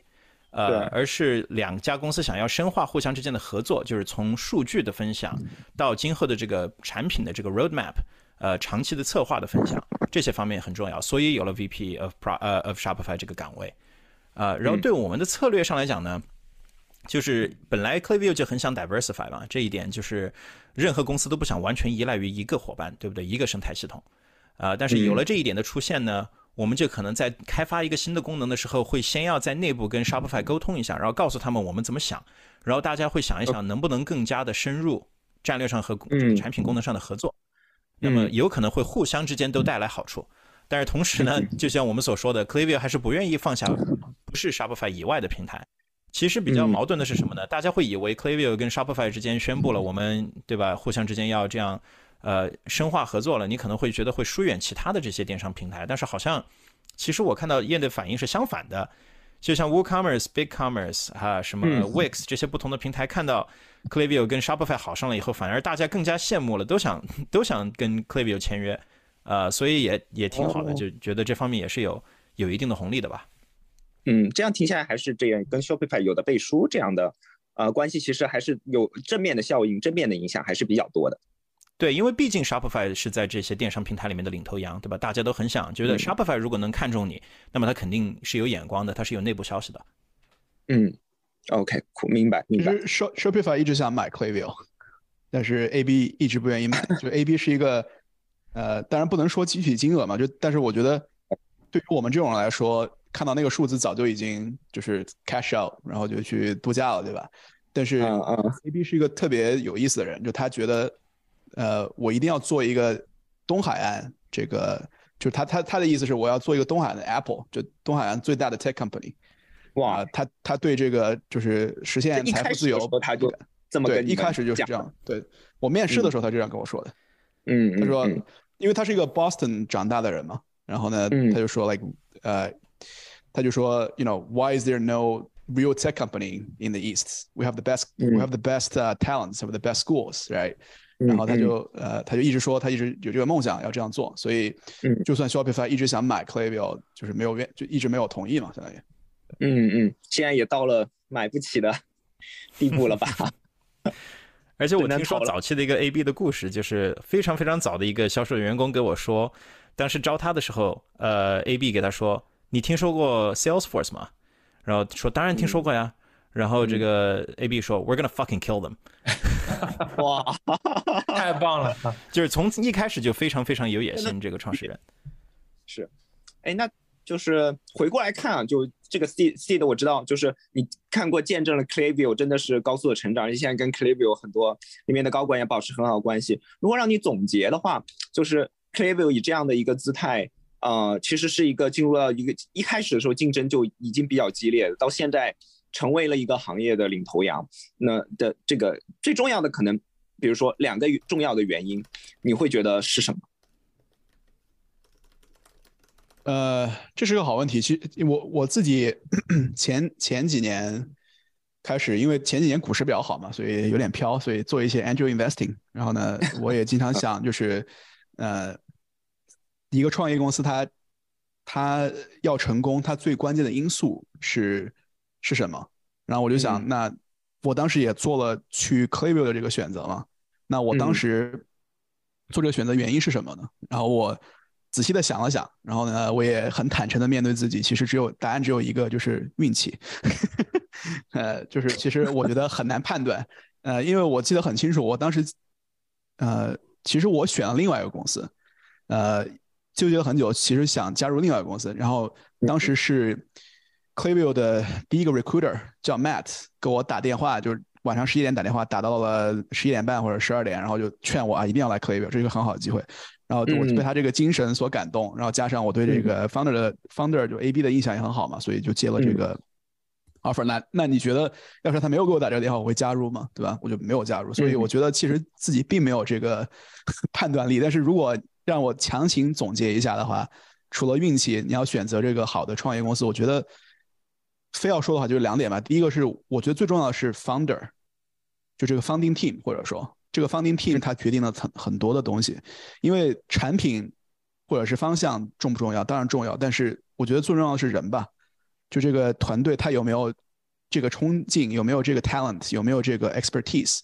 如果他有的话，他可以 pivot，对吧？一个公司会 pivot 很多次，他只要这个创始团队是靠谱的。呃，或者是有自己的想法的，有自己的能力的，那我觉得这个是最重要的一个关关键点。然后在这个创始团队中，最重要的一定是这个 founder，因为他会决定很多东西，就是这个呃这个团队的氛围，这个公司的文化，都是其实我觉得跟 founders 是呃具体相关的吧。所以这个我觉得一定是最重要的因素。那第二个，你可以考虑一些更 technical 的东西，对吧？就比如说它的 road to product market fit 到底还差多远？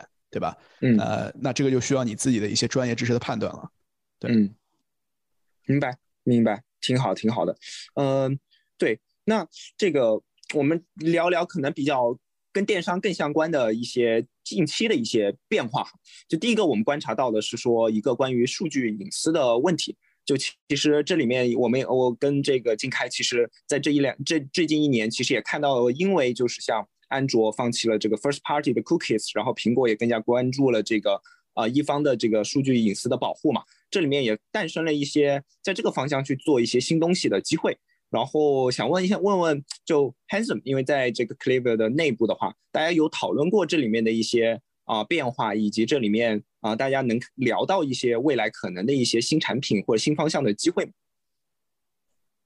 呃，公司内部具体谈的就未来的一些机会，我是不能讨论的。呃，但是肯定这一方面的这些话题是大家都会讲嘛，因为整个就是电商行业，呃，出现了这个叫 iOS 是十四点五吗？呃，这个 update 的时候就是有了这个所谓的呃 App Tracking Transparency 嘛，ATT。嗯嗯嗯，就搞得业内是轩然大波嘛，因为这样一搞就相当于这个苹果把。Facebook 给搞残了，就是在这个 iOS 这些设备上的这个呃 attribution 就搞残了，因为你作为呃第三方就没有办法去把这个哪一些用户 convert，哪一些用户最后转化买了东西和哪些用户看到你的广告之间两点连不起一线来了，所以所谓的第三方数据就感觉快死了，因为苹果这么一做这个表现，然后。呃，欧盟已经出了很多跟数据和隐私有关的法律，然后一直在威胁谷歌啊、Facebook 这些公司，就说你们不能这么追踪我们的公民啊。然后，然后这个加利福尼亚也是出了很多新的政策，有一个叫 CCPA 吧，好像叫 California Consumer Privacy Act or something like that。嗯，就是感觉全世界啊，到处都出现了这个运动，就是让你这种第三方的这种呃 tracking。就会逐渐的就会变成一个非法行为，呃，所以大家都在做准备，就是第三方数据不可不可靠了以后，呃，大家都在讲第一方数据，甚至有些人讲叫所谓的第零方数据。我觉得这主要就是一个呃搞营销比较扯淡的一个概念，呃，所以 Klaviyo 作为一个这种第一方数据的这种就是数据平台吧，呃，也是收到了一定的红利的，因为你在一个商家，你你有一定的这种营销的 budget，对吧？然后你这个 budget，你这个预算。如果本来可能有一个月一万块钱，以前可能六七千块钱会花在 Facebook Ads 或者 Google Ads 上面，但是如果在 Facebook Ads 突然让你这个 ROAS，就是你这这个 ROI 突然变得很低了之后，你多的钱会在哪花呢？可能就会花在 SMS 上，或者会花在更多的 email 上，因为你呃这些是比较可靠的营销手段嘛，你就会重新分布你的 budget。嗯嗯，然后当然业内很多人也在琢磨，就是怎样去获得更多的第一方数据，包括 Seed 和我其实有的时候也会搞一些 side projects，其中有一些也是跟这个有关的，就是没有真正的眉目，但是大家其实都在黑暗当中在摸索，在这些第三方数据死了之后，能够有什么东西能够代替它，能够帮这些商家找到新的客户。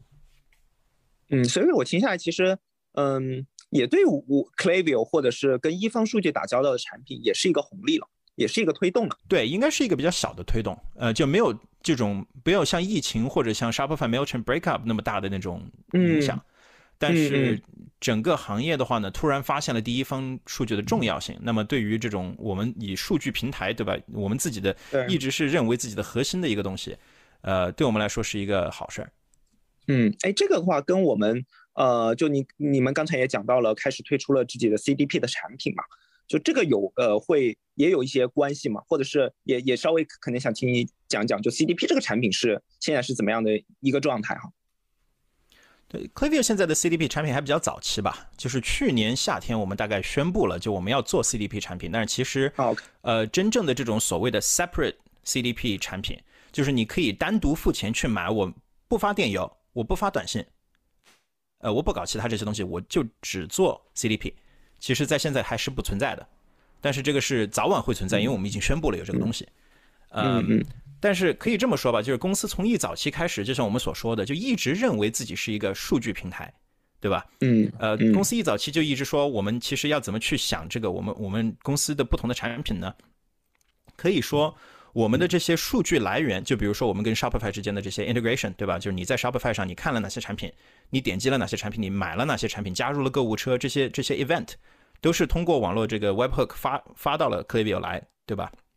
嗯，说这个就可以说是你如果作为一个人，你的视觉和听觉，对吧？你就这是在摄入信息，然后完了之后呢，我们的这个数据平台这些后台啊、数据库啊，很快的这些算法，也就是我们的所谓的 intelligence，对吧？就是你听到了信息，然后你现在可以去在脑子里面分析它，然后最后呢，呃，短信也好。呃，email 也好，也就是一个你的嘴巴，对吧？它就可以让你传达出去信息。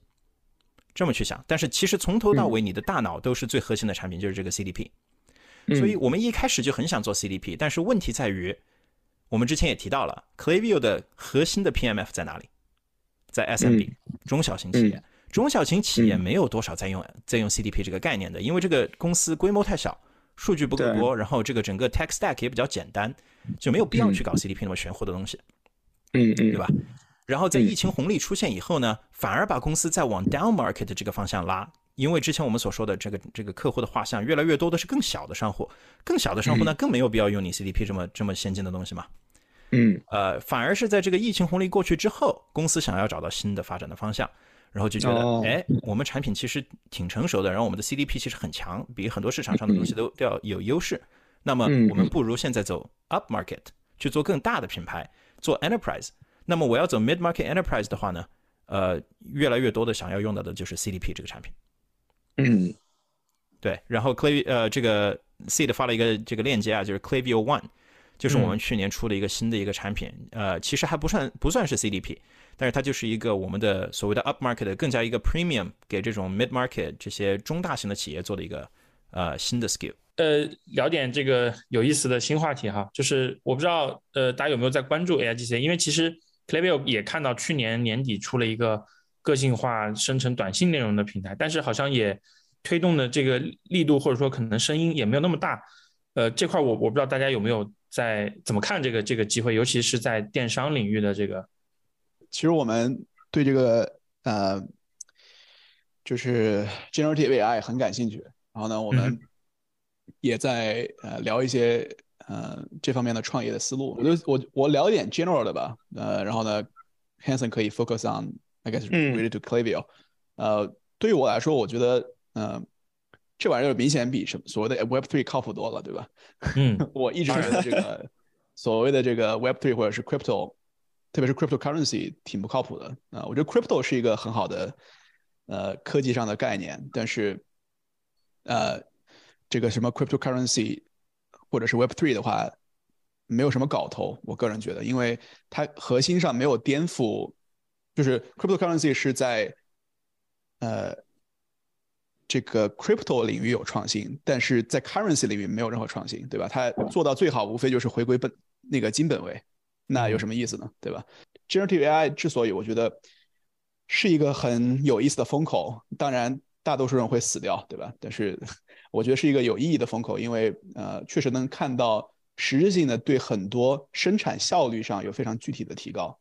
呃，包括我自己，呃，我可以说我可能有百分之十到三十的代码都是 ChatGPT 帮我写的。但是我需要改很多，已经是这样，已经开始摸了吗？C 里已经活在未来了，对，已经摸起来了。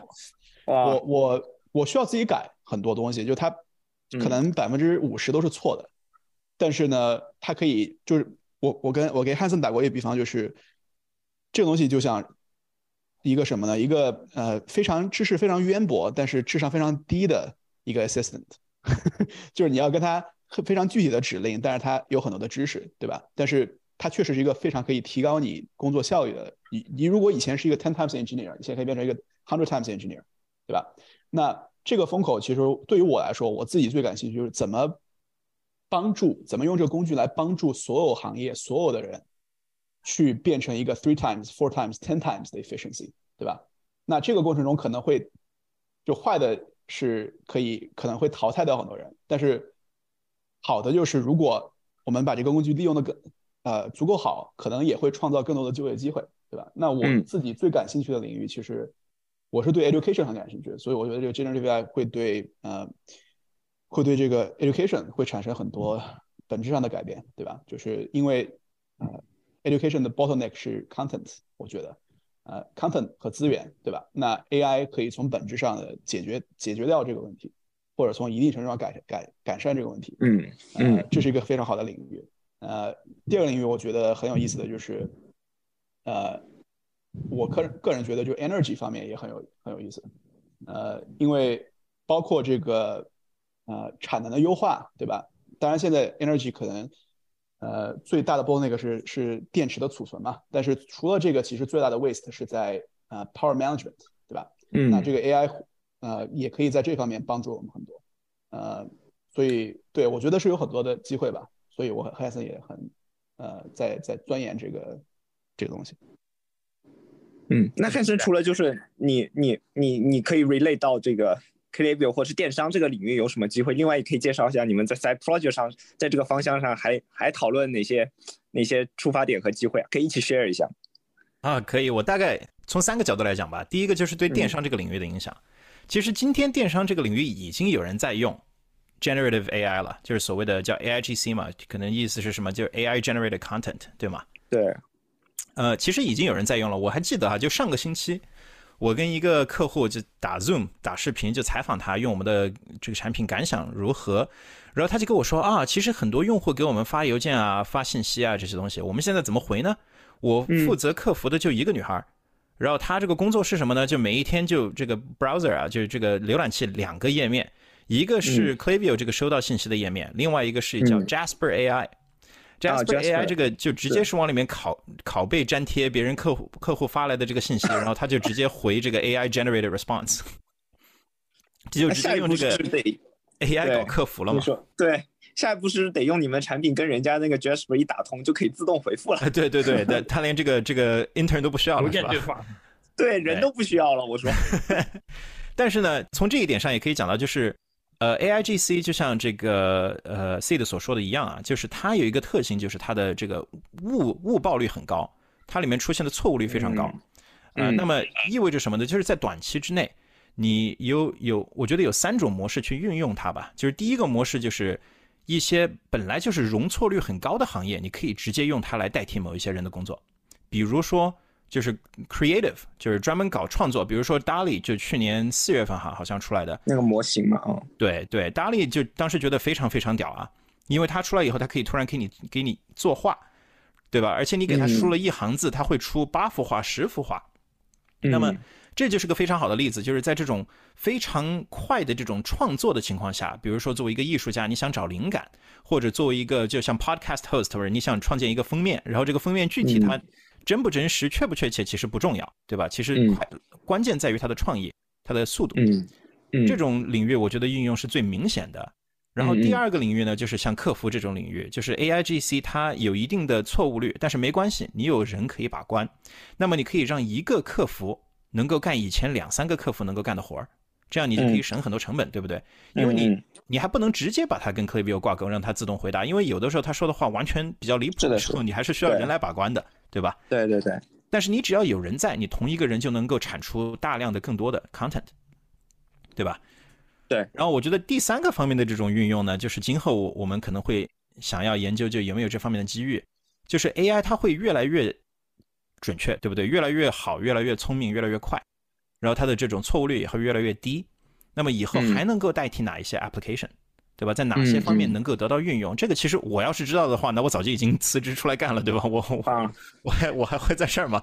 但是我们一直也在想这个问题。然后我我跟 C 的就讨论这个问题，我们的猜测是什么呢？就是一个 AI 它的这种准确率啊，就是它报出来的结果的准确率，今天可能只有百分之五十，对吧？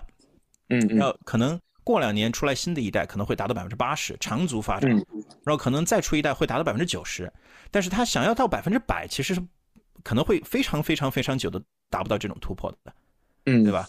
而且现在我们才从这种在芯片制成上啊，还有很多方面硬件上也是受到了很多局限，所以就未必会在就近期的未来能够达到所谓的这种 general AI，然后非常非常突破性的这种人工智能。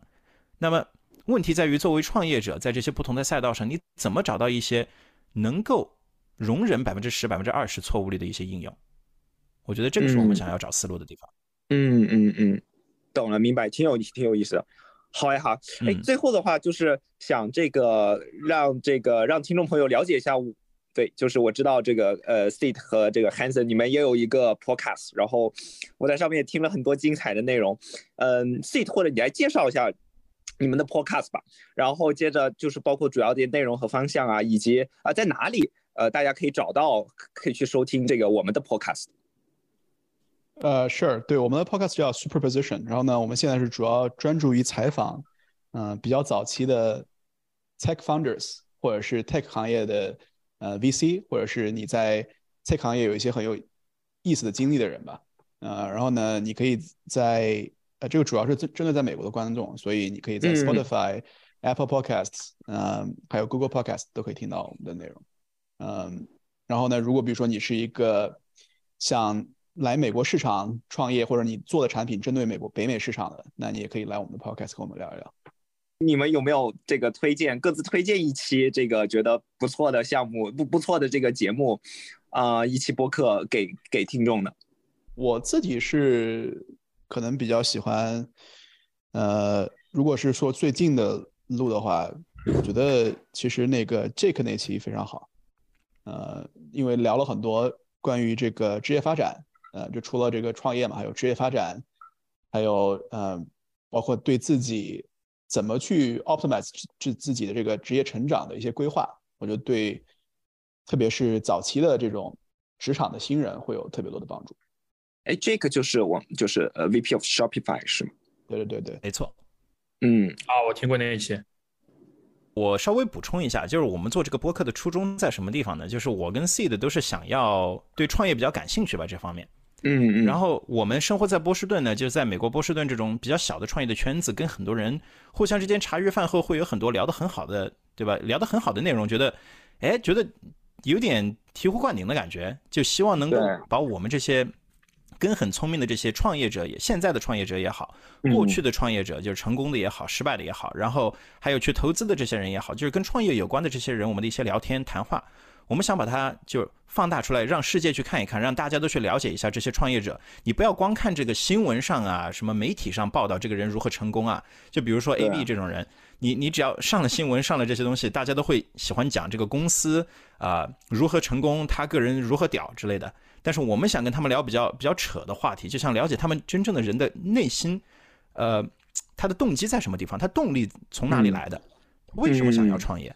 然后对他来说，成功的意义是什么？然后有的时候聊的比较玄乎的，什么我们应不应该跟外星人取得联系啊之类的这些话题，就觉得能够让我们从一个更加贴近这个人的内心的这种角度来讲一讲创业，而不光是讲功利方面的东西。这就是我们的 podcast 的一个想法吧。然后这个名字叫 Superposition，S U P E R P O S I T I O N。如果大家想看的话，然后我们也可以加一个链接，呃，有空的话。对我到到时候就在 show notes 里面加上，而且我我特别特别同意，就是这个呃很多很多的对话其实 focus 在人或者是人的性格和人的一些哲学上的一些思考上，然后这个是我觉得听你们播客特别大的一个感受。对，那个在美国这边有一个很著名的节目叫呃 How I Built This，我不知道对这个这个也关注过，是对采采访各种 founder 他们呃怎么去。创造自己的帝国吧，但我们其实更感更更感更感兴趣的是 Why you build this，所以我们嗯嗯 Podcast 会花一半的时间去了解，就像汉森说的，了解这个人，对吧？然后呢，对，另外一半就是聊一些很很扯的话题。所以如果有些很哲学，我听过一期跟对，如果你如果你如果你们对这个 就开开脑洞聊点扯，对，开开脑洞聊点比较玄乎的，呃，就很适合我们节目。哦，非常非非常非常期待。好呀，我觉得今天也聊了很多这个关于呃 c l a v i l 关于电商，甚至是关于更宏观的一些最近一些比较流行的一些话题的这个内容。我们最后呢，就是有一个这个快问快答的环节，我们给这个对方给给大家准备了这个三个问题啊。这个我我先来第一个问题，就是呃，在 c l a v i l 里面你们遇到的最有意思或对自己最有帮助的一个人，可以分享一下吗？Seed 开始。那如果非要选的话，我会选我同组的一个大哥吧，就叫 Young。然后呢，嗯，呃，我们其实在一起工作的时候，有点看对方不顺眼，我觉得，因为天天在一起，天天天一起打交道嘛。但是现现在是非常好的朋友，就是回想，觉得就是跟我一起度过了很多这个艰难的岁月吧，算是。嗯，战友，我觉得是。对对。啊，我可能也很难选，因为有很多很有意思的人在 Clayville，但是我选的话就应该会选 Ed Hallen。